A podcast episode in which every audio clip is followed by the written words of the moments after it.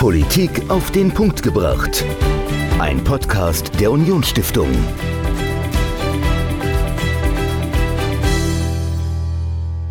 Hallo und herzlich willkommen zu einer neuen Folge Politik auf den Punkt gebracht. Ich bin Dominik, mir gegenüber steht Michael und Michael, wir haben es in diesem Podcast schon immer wieder thematisiert. Du bist ähm, und lebst gerne in deiner Heimatgemeinde, deinem Heimatort Haschborn-Dautweiler.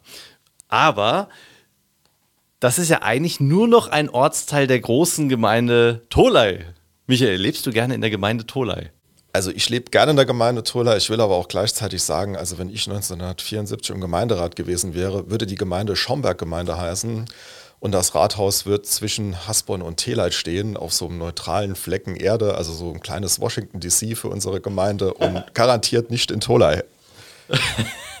okay, also ich sehe, es gibt hier äh, eine gewisse Animosität zwischen, zwischen dir und äh, Hasborn und Tolai. Ähm, Michael, wie ist das überhaupt entstanden, dass äh, Hasborn ähm, zur Gemeinde Tolai gekommen ist? War das äh, natürlich, dass das einfach so groß geworden ist, dass man sowieso irgendwann die Grenzen nicht mehr äh, spüren konnte zwischen Hasborn und Tolai oder ähm, wurde das irgendwann mal bestimmt? Und wenn es bestimmt wurde, wurde euch auch was weggenommen? Ja, also Hasborn war ja wie ähm, die knapp 400 Dörfer im Saarland auch eine selbstständige Gemeinde. Also der Gemeinderat hatte auch äh, umfangreiche Befugnisse. Also mein Opa war Mitglied im Gemeinderat und die mhm. konnten damals entscheiden, äh, wie zum Beispiel die Schule gebaut wird, äh, wie Straßen ausgebaut werden. Also die Haushaltshoheit, die lag dann äh, im jeweiligen Dorf und der Ortsvorsteher hieß damals noch Bürgermeister. Ähm, wir, wir hatten ein eigenes Rathaus, haben es immer noch. Und äh, genau, es gab dann Ämter, äh, die so übergeordnete ähm, Aufgaben übernommen haben. Und äh, Hasborn hat eigentlich schon immer so zum Amt Tolai gehört. Ähm, also von daher war das jetzt nicht ganz überraschend, dass äh, Hasborn Teil der Gemeinde Tolai war. Genau, aber über diesen Wechsel von äh, der Eigenständigkeit hin zu einem Teil einer großen Gemeinde, äh, was 1974 äh, geschehen ist. Darüber sprichst du mit einem, äh, der das miterlebt hat, der sich da gut auskennt. Ähm, worüber genau sprecht ihr und mit wem? Ja, also Franz Josef Schumann ist äh, bei mir zu Gast im Podcast. Er war jahrelang Landrat des Landkreises St. Wendel und er war damals äh, tatsächlich im Stadtrat in St. Wendel als Mitglied der Jungen Union, Stadtratsmitglied, ganz jung und hat das dann hautnah miterlebt und er wird so ein bisschen erzählen, wie die Stimmung damals war und wie das damals auch abgelaufen ist. Also die große Gebietsreform vor 50 Jahren, die offensichtlich immer noch Auswirkungen auf äh, äh, ja, das äh, heute, hier und jetzt hat äh, und immer noch so, zu gewissen Animositäten führt. Michael im Gespräch mit Franz Josef Schumann zur Gebietsreform vor 50 Jahren. Das ganze Interview hört ihr jetzt. Viel Spaß. Heute zu Gast bei mir im Podcast Franz Josef Schumann. Herzlich willkommen. Ja, grüß Gott. Franz Josef, stell dich doch unseren Hörerinnen und Hörern kurz vor. Ja, mein Name ist Franz Josef Schumann. Ich bin mittlerweile 75 Jahre alt. Ähm, bin ein richtiger St. Wendler, manche sagen Coburger. Ähm, und äh, habe eigentlich immer gerne äh, in meiner Heimat mitgewirkt, wenn es irgendwie erforderlich war. Ich bin auch in St. Wendel zur Schule gegangen, äh, habe Abitur gemacht, äh, damals, ich glaube, als einer der ersten Katholiken am staatlichen Aufbaugymnasium in Ottweiler 1966. Da waren Kurzschuljahre dabei. Abitur war auch relativ knapp ausgefallen.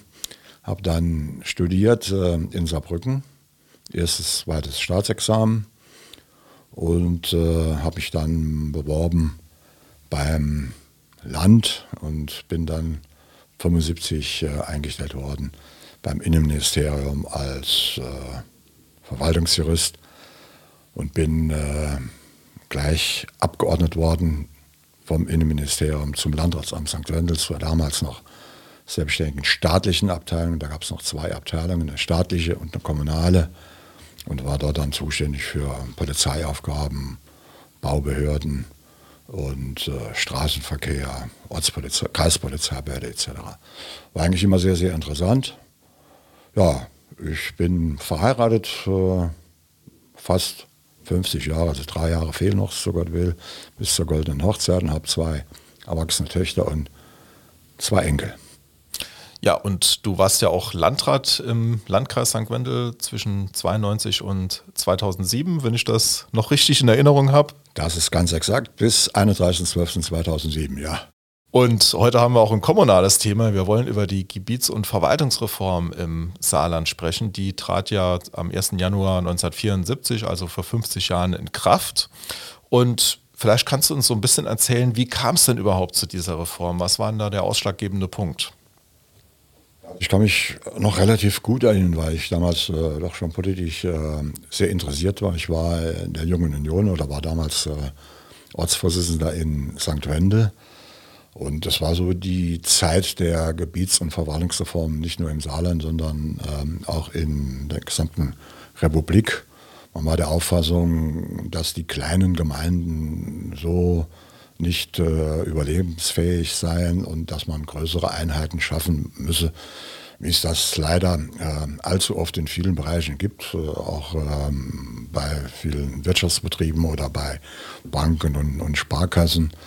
Ähm, man war also der Auffassung, die Gemeinden sollten mindestens 10.000 Einwohner haben und ähm, die Anzahl der Kreise sollte auch reduziert werden. Es ist damals äh, deshalb auch diskutiert worden, das sogenannte Drei-Kreismodelle. Äh, sollten also nur drei Kreise und die Stadt Saarbrücken übrig bleiben. Äh, das heißt so gut Deutsch, äh, insbesondere was uns im nördlichen Saarland betroffen hat, wären dann wohl Neunkirchen und damals Kreis Ottweiler und St. Wendel zusammengelegt worden. Okay, also schon eine tiefgreifende Reform ähm, im Bereich der Kommunen. Ähm, wie, wie, sah denn die Verwaltungsstruktur vor dieser Reform aus? Also wir kennen es ja heute, wir haben ja die, die Gemeinden, also zum Beispiel die Gemeinde Tolai mit den Ortsteilen und so die Haushaltshoheit, die liegt natürlich bei der Gemeinde und in den Orten gibt es Ortsräte, Ortsvorsteher, die ähm, zwar gewisse Kompetenzen haben, aber nicht so weitreichende. Aber wie sah es denn da vor 1974 aus im Saarland? Ja gut, wir hatten äh, ich meine, sechs Kreise gab es damals ähm, und äh, dann hatten wir natürlich die größeren Städte und ansonsten die Amtsverwaltungen. Das heißt, die, die kleineren Dörfer waren zusammengeschlossen zu einem Amt und hatten äh, zwar jeweils einen Bürgermeister gehabt und Gemeinderäte, die also weitreichende Kompetenzen hatten für ihren Bereich, aber die Verwaltung war dann zusammengefasst in der Amtsverwaltung. Ähm, das war in, in allen Kreisen ähnlich. Ähm, wobei die Amtsverwaltung nachher auch bei der Gebiets- und Verwaltungsreform eine Rolle gespielt haben, weil bei der Zusammenlegung der einzelnen Gemeinden auch äh, ausschlaggebend war, wer die meisten Einwohner eingebracht, welche, welches Amt oder welcher Amtsvorsteher, ähm, denn der hatte dann Anspruch auf das Amt des Bürgermeisters in der neu geschaffenen Großgemeinde. Okay, der wurde dann vom neuen Gemeinderat gewählt oder war der dann praktisch ja, schon im Amt? Das war nicht ganz unproblematisch. Der Gesetzgeber hat äh, mit dem Neugliederungsgesetz das alles geregelt und vorgeschrieben. Äh, zum Beispiel für St. Wendel war das auch äh, recht spannend gewesen. Ähm, da gab es natürlich die Stadt St. Wendel und dann gab es ähm, das äh, Amt St. Wendel-Land, das war die, die größte Amtsverwaltung. Ich will jetzt vom Ostertal noch nicht reden. Ähm, und äh, da war die Frage, wird der Amtsvorsteher von St. Wendel Land Bürgermeister der neuen Stadt St. Wendel oder der bisherige Bürgermeister der Stadt St. Wendel? Ähm, das war dann relativ knapp und äh, es gibt viele, die sagen, das heißt, das war wohl auch so, der äh, Amtsvorsteher von St. Wendel Land war der spätere Bürgermeister Jakob Feller, der saß im Landtag, war dort Landtagsvizepräsident. Äh, deshalb reden noch einige von der Lex Feller.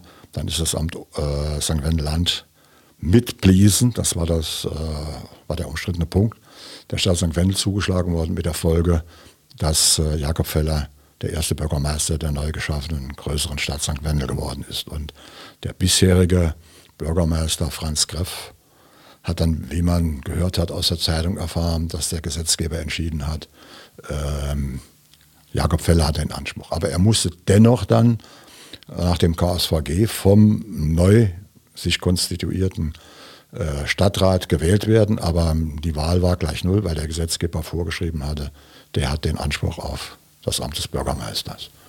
Okay, sehr, sehr spannend.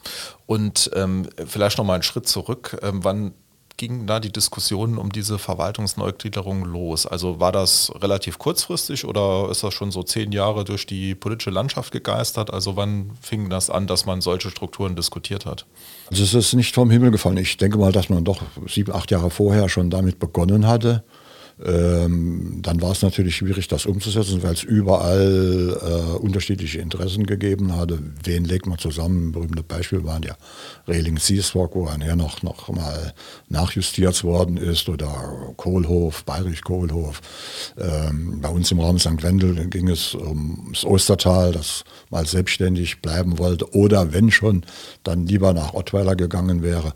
Und wie vorhin schon kurz erwähnt, Pliesen hätte eigentlich zum oberen Bliestal, das hätte eine ähm, selbstständige Gemeinde werden sollen, er ist Obertal übrig geblieben. Äh, und Bliesen ist dann der Stadt St. Wendel zugeschlagen worden. Sind also Städter geworden. Okay, also dann natürlich auch viele Diskussionen und äh, du hast ja eingangs erwähnt, du warst damals Mitglied des Stadtrates in St. Wendel als junger Mann und äh, kannst du dich dann noch an Diskussionen erinnern ähm, im Vorfeld, vielleicht auch danach? Also wie, wie waren so die Stimmung in den Räten? Ja, wie gesagt, ich war äh, als J. Ula äh, in den Stadtrat gekommen, war dann äh, auch jüngstes Mitglied im Stadtrat und ähm, kam dann zu meiner ersten Stadtratssitzung. Ich habe vorher noch nie eine erlebt. Und äh, da war das gleich sehr spannend und interessant, weil es natürlich auch darum gegangen ist, wer soll Beigeordneter werden. Wie gesagt, Bürgermeister, das war klar, das wird Jakob Feller. Aber wer stellt die Beigeordneten? Die Anzahl der Beigeordneten musste festgelegt werden, das war nicht ganz unumstritten hat sich die CDU, wir hatten eine absolute Mehrheit gehabt, durchgesetzt und die Zahl auf drei festgelegt. Das hat auch wohl damit zusammengehangen, dass man dann die Kandidaten gut aufteilen konnte. Das war dann äh, jemand aus der Kernstadt und äh, zwei aus den anderen Wahlbezirken. Und äh, ursprünglich vorgesehen war auch wohl, dass äh, Günter Jung damals eine große Rolle gespielt hat, als ehemaliger Bürgermeister äh, der Gemeinde Bliesen. Das war die größte Gemeinde, die zur Stadt gekommen ist, dass er auch beigeordnet werden soll. Aber der sollte dann Fraktionsvorsitzender werden. Aber äh, der hat nicht ganz zu Unrecht wohl gesagt, also entweder Beigeordneter und Fraktionsvorsitzender, aber nur Fraktionsvorsitzender, das mache ich dann besser nicht, sodass ich dann gefragt worden bin als Jüngster, vollkommen unerfahren, ich hatte noch kein zweites Staatsexamen, äh, dann kannst du ja Fraktionsvorsitzender machen. Das wollte ich natürlich nicht. Das war mir schon ein bisschen zu große Herausforderung, aber dann hieß es, ja, wir haben erfahrene Leute um dich herum, die werden dir zur Seite stehen. Das war dann nachher so, äh, so dass ich dann also dieses Amt äh, unmittelbar nach der Gebietsverfahrensform angenommen habe und die ehrenvolle Aufgabe hatte, dann auch 16 Stadtteile ein bisschen zusammenzuführen. War spannend und schön, aber leider nur von allzu kurzer Bedeutung weil ich dann äh, zum Innenministerium oder vom Innenministerium dann abgeordnet worden bin nach St. Wendel und das Amt beim Landratsamt war inkompatibel, weil unter anderem die Kommunalaufsicht dazu gehört hat, mit einem Mandat im Stadtrat. Böse Zungen haben da auch gesagt, die haben dich aus dem Weg geschafft, weil ich als angehender Jurist und äh, zu der Zeit war noch Voraussetzung für das Amt des Bürgermeisters in einer Stadt von mehr als 20.000 Einwohnern äh, die Befähigung zum Richteramt oder zum höheren Verwaltungsdienst. Und Jakob Feller war schon 60. Dann haben wohl einige gedacht, wenn der da im Stadtrat bleibt, dann könnte der Bürgermeister werden. Also so war ich mal aus der politischen Szene zumindest vorübergehend weg. Das heißt, ich hatte mich auch, weil ich mich ein bisschen geärgert hatte, äh, verabschiedet. Äh, zumal äh, ich danach noch gebeten worden bin, äh, zu kandidieren für das Amt des Stadtverbandsvorsitzenden. Da habe ich gesagt, okay, ich habe jetzt ein bisschen äh, geschnuppert an der Politik, das wäre ganz schön. Und da bin ich ins offene Messer gelaufen und nicht gewählt worden. Es war eine Erfahrung, wo ich nachher sehr, sehr viel profitiert von habe, weil man, äh, insbesondere wenn es um Wahlen geht, eigentlich kaum jemand trauen kann, auch wenn er dir verspricht, dich zu wählen. Und da war ich eine Weile weg, bis dann Bouillon-Bürgermeister geworden ist. Das war wohl 81 rum. Und hat er nochmal gesagt, meine Güte, wie sieht es denn aus? Will sie nicht nochmal im Stadtverband einsteigen? Du könntest Stadtverbandsvorsitzender werden. Und da habe ich gesagt, das überlege ich mir und habe dann gesagt, okay, das war dann, wenn man so will, der Wiedereinstieg. Okay, und äh, genau, Klaus Bullion war, glaube ich, auch einer der jüngsten Bürgermeister der Anfang der 80er, oder? Damals ja, einer der Jüngsten, oder der Jüngste ist 81, äh, der ist ja so alt wie ich, ist der Bürgermeister geworden. Oder war es Anfang 82 gewählt worden. Äh, und wir waren eigentlich äh, immer schon befreundet, also nicht nur äh, Parteifreunde, sondern waren zu der Zeit echte Freunde. ähm, wenn ich das jetzt so aus meiner Heimatgemeinde schildern kann, also ich war ja 74 noch nicht auf der Welt, aber ähm, 2004 tatsächlich bei dir im Kreistag auch als äh, junger junger Mandatsträger das erste Mal im Kommunalparlament und äh, ich weiß noch so, ja, Anfang der 2000er, wie ich dann auch in der CDU ähm, angefangen habe, mich zu engagieren, da war das Thema immer noch sehr präsent. Also bei den etwas Älteren, die das dann auch miterlebt haben. Und da ging es darum, ja, Hasborn, also meine Heimatgemeinde, die hätte sich können viel besser entwickeln, wenn wir selbstständig geblieben wären. Und dann äh, ja, hätten wir heute irgendwie drei Industriegebiete und 4000 Einwohner und was weiß ich alles. Wie ist es denn euch gelungen, diese vielen Interessen unter den unterschiedlichen Ortsteilen auszugleichen. Also du hast ja gesagt, Pliesen, eine ganz große Gemeinde und dann vielleicht Maat als kleines Dorf im Ostertal. Das sind ja schon Unterschiede, verschiedene Interessen und auch Bedürfnisse. Wie hat man das geschafft, die zusammenzubringen in dieser Zeit? Gut, das hängt natürlich ja immer von den handelnden Personen ab. Also ich würde mal sagen, wir hatten äh, damals 1974, 75, äh, das eine Jahr, wo ich dabei war, äh, eigentlich sehr vernünftige Kommunalpolitiker, mit denen man sachlich handeln konnte. Natürlich äh, spielen da auch immer ähm, Seilschaften eine Rolle, dass der eine mit dem anderen was äh, vereinbart. Wenn du mit mir stimmst, dann stimme ich mit dir. Äh, aber wir haben äh, auch damals schon nicht viel Geld gehabt. Ich habe mir nochmal die Protokolle angesehen. Es ging immer um, um die Finanzen und es würde immer schlechter werden, ist damals schon von dem Finanzexperten Bürgermeister Feller gesagt worden, sodass nicht allzu viel zu verteilen war. Und vieles ist ja vorher noch von den selbstständigen Gemeinden äh, verausgabt worden. Die haben zum Teil noch Sportplätze gebaut oder äh, Leichenhallen, äh, weil sie befürchtet hatten, nachher in der großen Einheit Stadt St. Wendel können wir uns das nicht mehr leisten. Aber wir haben versucht, das wenige Geld, das da war, äh, möglichst gerecht zu verteilen. Und da war vielleicht auch das Problem nicht ganz so groß, weil ja die Kernstadt äh, dominieren. Die Verwaltung war natürlich selbstverständlich in der Kernstadt. Äh, es war die Einkaufsstadt immer schon gewesen. Auch ähm, die Arbeitsplätze waren dort. Äh, dann hat man gesagt, okay, Naherholung, damals hieß es noch Fremdenverkehr, Tourismus, eher im Ostertal, sodass man also Schwerpunkte setzen konnte. Und dann Bliesen, Winterbach, die, die größeren äh, Gemeindeteile, äh, haben dann auch äh, immer noch was äh, bekommen, also konnten dann auch Hallen bauen.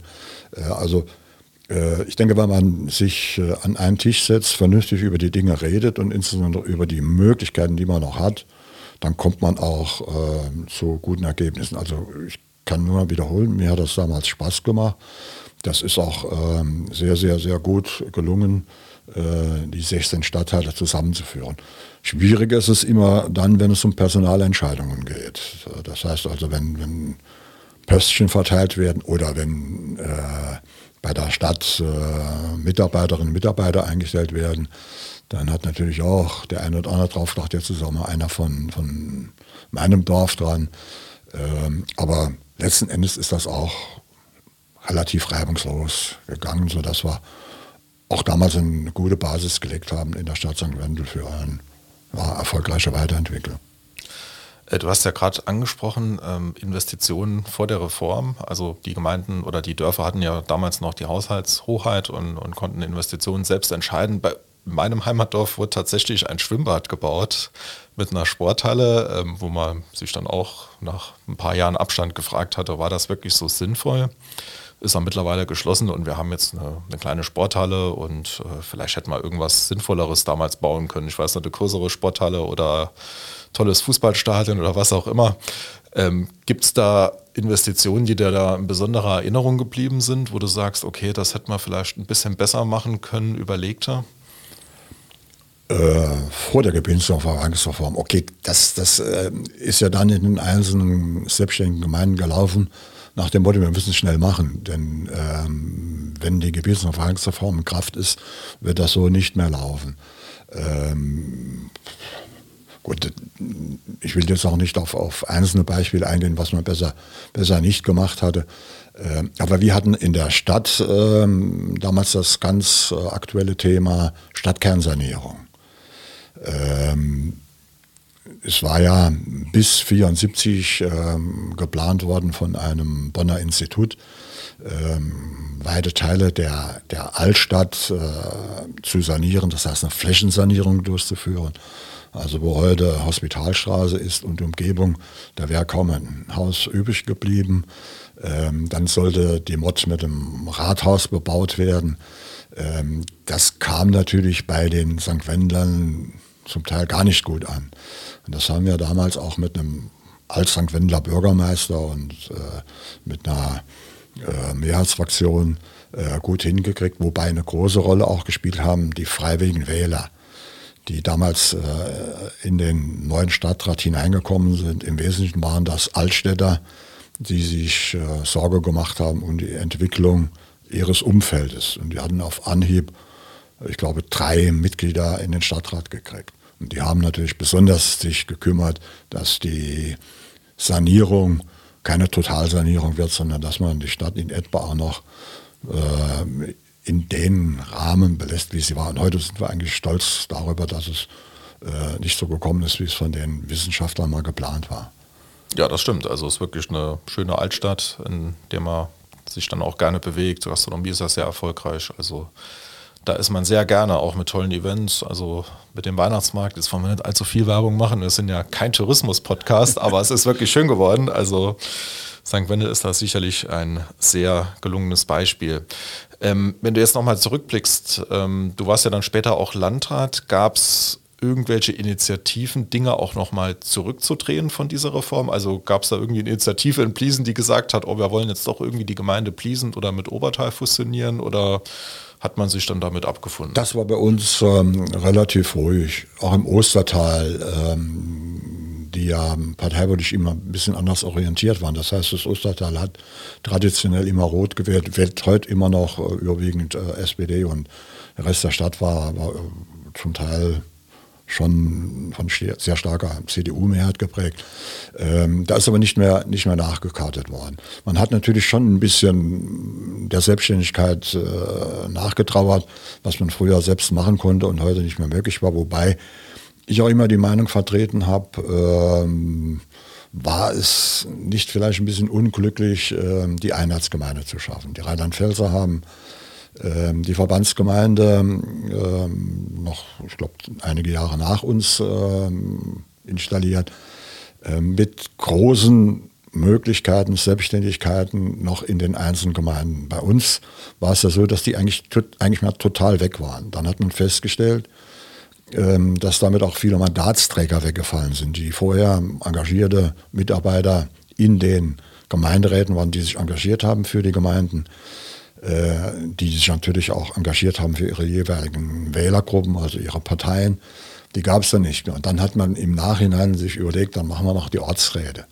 Und ein großer Nachteil bei dieser Konstruktion war zunächst einmal, dass man keine Aufgaben hatte für die Ortsräte. Hat auch nicht gut zur Einheitsgemeinde gepasst. Dann hat man peu à peu äh, so ein bisschen was nachgebessert. Ich weiß, wir haben lange gestritten über einen Aufgabenkatalog äh, der Ortsräte, was wir den Ortsräten als Stadtrat freiwillig dann äh, überlassen hatten. Ja, die haben also wirklich äh, ein Mitspracherecht dann gehabt bei den Straßennamen und ähnliches, die ja zum Teil äh, neu gefunden werden mussten ähm, oder vielleicht dann noch bei der Friedhofssatzung ein Vorschlagsrecht, aber das war nicht das, was die alten Gemeinderatsmitglieder gewohnt waren. Das war am Anfang auch, auch sehr, sehr schwierig. Aber ich glaube, das hat sich ähm, mittlerweile äh, auch ähm, erledigt. Auch die Ortsvorsteher haben ähm, an Statur gewonnen und auch an Bedeutung gewonnen, weil sie in ihrem Ort immer noch der Ansprechpartner sind und auch noch Einfluss haben dann äh, in der Großgemeinde. Also ich glaube, da ist auch heute wohl kein Thema mehr, das zurückzudrehen. Aber wenn man es damals nicht so ganz konsequent gemacht hätte und hätte auch noch den einzelnen Gemeinden mehr Selbstständigkeit belassen, auch Haushaltsrecht im Rahmen ihrer Möglichkeiten, wäre vielleicht die aus meiner Sicht schlaue Lösung gewesen. Mhm.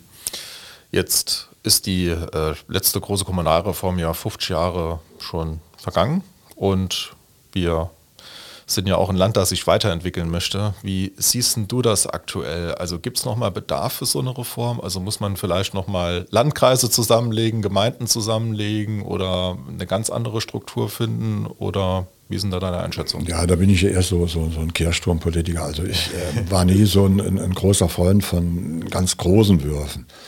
Äh, nur äh, zusammenlegen und zu hoffen, alles wird besser werden, wird effizienter werden, ist meiner Meinung nach auch ein Trugschluss. Ähm, speziell zu den Kreisen. Ich habe äh, zu meiner Zeit, als ich noch im Amt war, auch da viele Diskussionen geführt, äh, auch mit Landtagsabgeordneten, die, die, wussten zum Teil gar nicht, äh, wofür Kreise zuständig sind oder wie es ähm, innerhalb äh, eines Landkreises aussieht oder äh, was natürlich dann oft diskutiert worden ist, äh, ja, wenn man nur noch drei Kreise hätten, war nur noch drei Landräte zu bezahlen. Das ist Entschuldigung, das ist Unsinn. Ähm, nach äh, gesetzlichen Grundlagen würden dann die drei Landräte, die übrig bleiben, eine Gehaltsstufe, mindestens eine Gehaltsstufe höher dotiert werden und die bisherigen Landräte würden dann als hauptamtliche Beigeordnete ihre Gehälter behalten. Also allein bei den Spitzenämtern würde man Geld drauflegen. Äh, aber ist, wir haben leider einen ziemlich stark entwickelten Neidkomplex. Das war dann für viele so der, der Aufhänger, wenn man schon in der Spitze spart, dann wird es besser. Ich bin der Meinung, kleine Einheiten und die sehr ordentlich gemanagt und geführt, das ist viel besser. Wir sollen es Wert drauf legen, dass wir gute Leute finden in den Ortsräten, denn das ist die Säule unserer, unserer Demokratie, das ist das Fundament unserer Demokratie. In den Gemeinderäten, angesehene Leute in den Gemeinderäten und nicht welche, die wegen 40 Euro Sitzungsgeld kommen. Das ist meiner Meinung nach das beste Mittel, um, um Extremparteien das Wasser abzugraben. Äh, und dann natürlich auch sehr, sehr gute Leute als diejenigen, die die Verwaltungseinheiten führen, also Bürgermeister, Landräte. Und die müssen sich ihre besten Leute aussuchen. Wenn wir da Qualität drin haben, sind kleine Einheiten besser zu führen als große Einheiten. Ich weiß, dass einiges äh, auch schon zu meiner Zeit äh, hochgelagert worden ist nach Saarbrücken. Wenn man das sauber analysieren würde, was besser geworden ist, was eingespart worden ist, dann bin ich der festen Überzeugung, die Erfolge sind sehr, sehr mager, wenn nicht sogar ähm, wird man feststellen können, dass man zum Schluss mehr Geld ausgegeben hat. Und es ist, ich hole mal jetzt Denkmalschutzbehörde, das war auch eine Aufgabe, die relativ früh nach Saarbrücken verlagert worden ist. Wenn jemand seinen Kreis, seine Gemeinde kennt, dann, dann hat er schon mal einen Vorsprung gegenüber denjenigen, die dann äh, von Saarbrücken angefahren kommen und sich dann ein Bild machen müssen über ähm, Entwicklungen im Ort, über die Geschichte von Ortsteilen oder von, von einzelnen Häusern. Also äh, das ist jetzt nicht nur dort so, das ist in anderen Bereichen ist das, ist das ähnlich. Ähm, die Ortsnähe nicht im Sinne von, äh, ich mache jetzt was, was nicht unbedingt äh, sachlich gerechtfertigt ist, nur weil ich von dort komme, sondern dass man das positiv einbringt und richtig bewertet, ist meiner Meinung nach ein Vorteil. Oder ich habe die Diskussion ja auch erlebt ähm, in meinem letzten Berufsabschnitt, wo es dann immer wieder um Zusammenlegung von Sparkassen oder von Zweigstellen, Auflösung von Zweigstellen geht. Das wird alles bürgerferner und die Serviceleistungen werden eingeschränkt. Ich weiß, dass die, die Wirtschaftswissenschaftler sagen, je größer, umso besser, umso effizienter. Ähm, das ist die Theorie. Äh, ich glaube, wenn man das mal sauber evaluiert, dann wird dabei herauskommen, dass die Vorteile gar nicht so groß sind, wenn man es äh, gegenrechnet gegen die fehlenden Kontakte zum Kunden oder zum Bürger. Das würde ich mir wünschen, dass man das häufiger ein bisschen sorgfältiger gewichtet. Mhm. Nee, ich sehe es genauso wie du. Also ich glaube, dieser Bürgerkontakt, dass der Bürger auch in, sagen wir mal, eine Person hinter dem Staat irgendwie äh, sieht. Also das, das macht es ja wirklich dann nochmal persönlicher. Das ist extrem wichtig für unsere Demokratie. Und ich würde sagen, alles, was den Bürgermeister, den Ratsmitgliedern diesen Bürgerkontakt erleichtert, also sei es irgendwie gemeinsame Personalabrechnung oder Jetzt im Landkreis wurde ja bei uns der Feuerwehrzweckverband gegründet, wo man dann irgendwie Aufgaben bündelt oder sich teilt und äh, Verwaltung dann ein bisschen effektiver macht. Also ich glaube, sowas ist wichtig, das ist der richtige Weg, aber dass ein, eine Fahne in Obertal, in Pliesen und in Hasborn rausgehängt wird jeden Tag, das ist eigentlich das Wichtige. Also Fahne für Ortsvorsteher, für Bürgermeister und das sollten wir auf jeden Fall erhalten. Also von daher bin ich da auch mittlerweile, also es hat schon ein bisschen gedreht bei mir, auch ein Freund davon, äh, da jetzt strukturell nicht so viel zu machen. Ja, ähm, absolut richtig. Äh, Zweckverbände äh, sind ein Gebot der Stunde oder müssen nicht ein Zweckverband sein. Es gibt ja auch andere Möglichkeiten, wie man sich zusammentut, äh, sehr viele Rechtsformen. Äh, aber sie sollten aus der Einsicht heraus entstehen, dass es besser ist, wenn man in bestimmten Bereichen zusammenarbeitet, weil es dann effizienter wird. Aber dass man immer noch den Einfluss behält. Ähm, wenn man es von oben herab anordnet, ist es von vornherein ein Geburtsfehler. Also ich, ich kenne es auch aus anderen Bereichen mit Zwangsfusionen. Das dauert sehr, sehr lange, bis dann was zusammenwächst. Ähm, es geht mal gut, es geht mal ein bisschen weniger gut, es, oft klappt es aber auch gar nicht. Also deshalb, das soll von unten heraus wachsen. Und ich glaube, das haben wir auch äh, noch zu meiner Zeit, als ich noch aktiv war, immer wieder gesagt.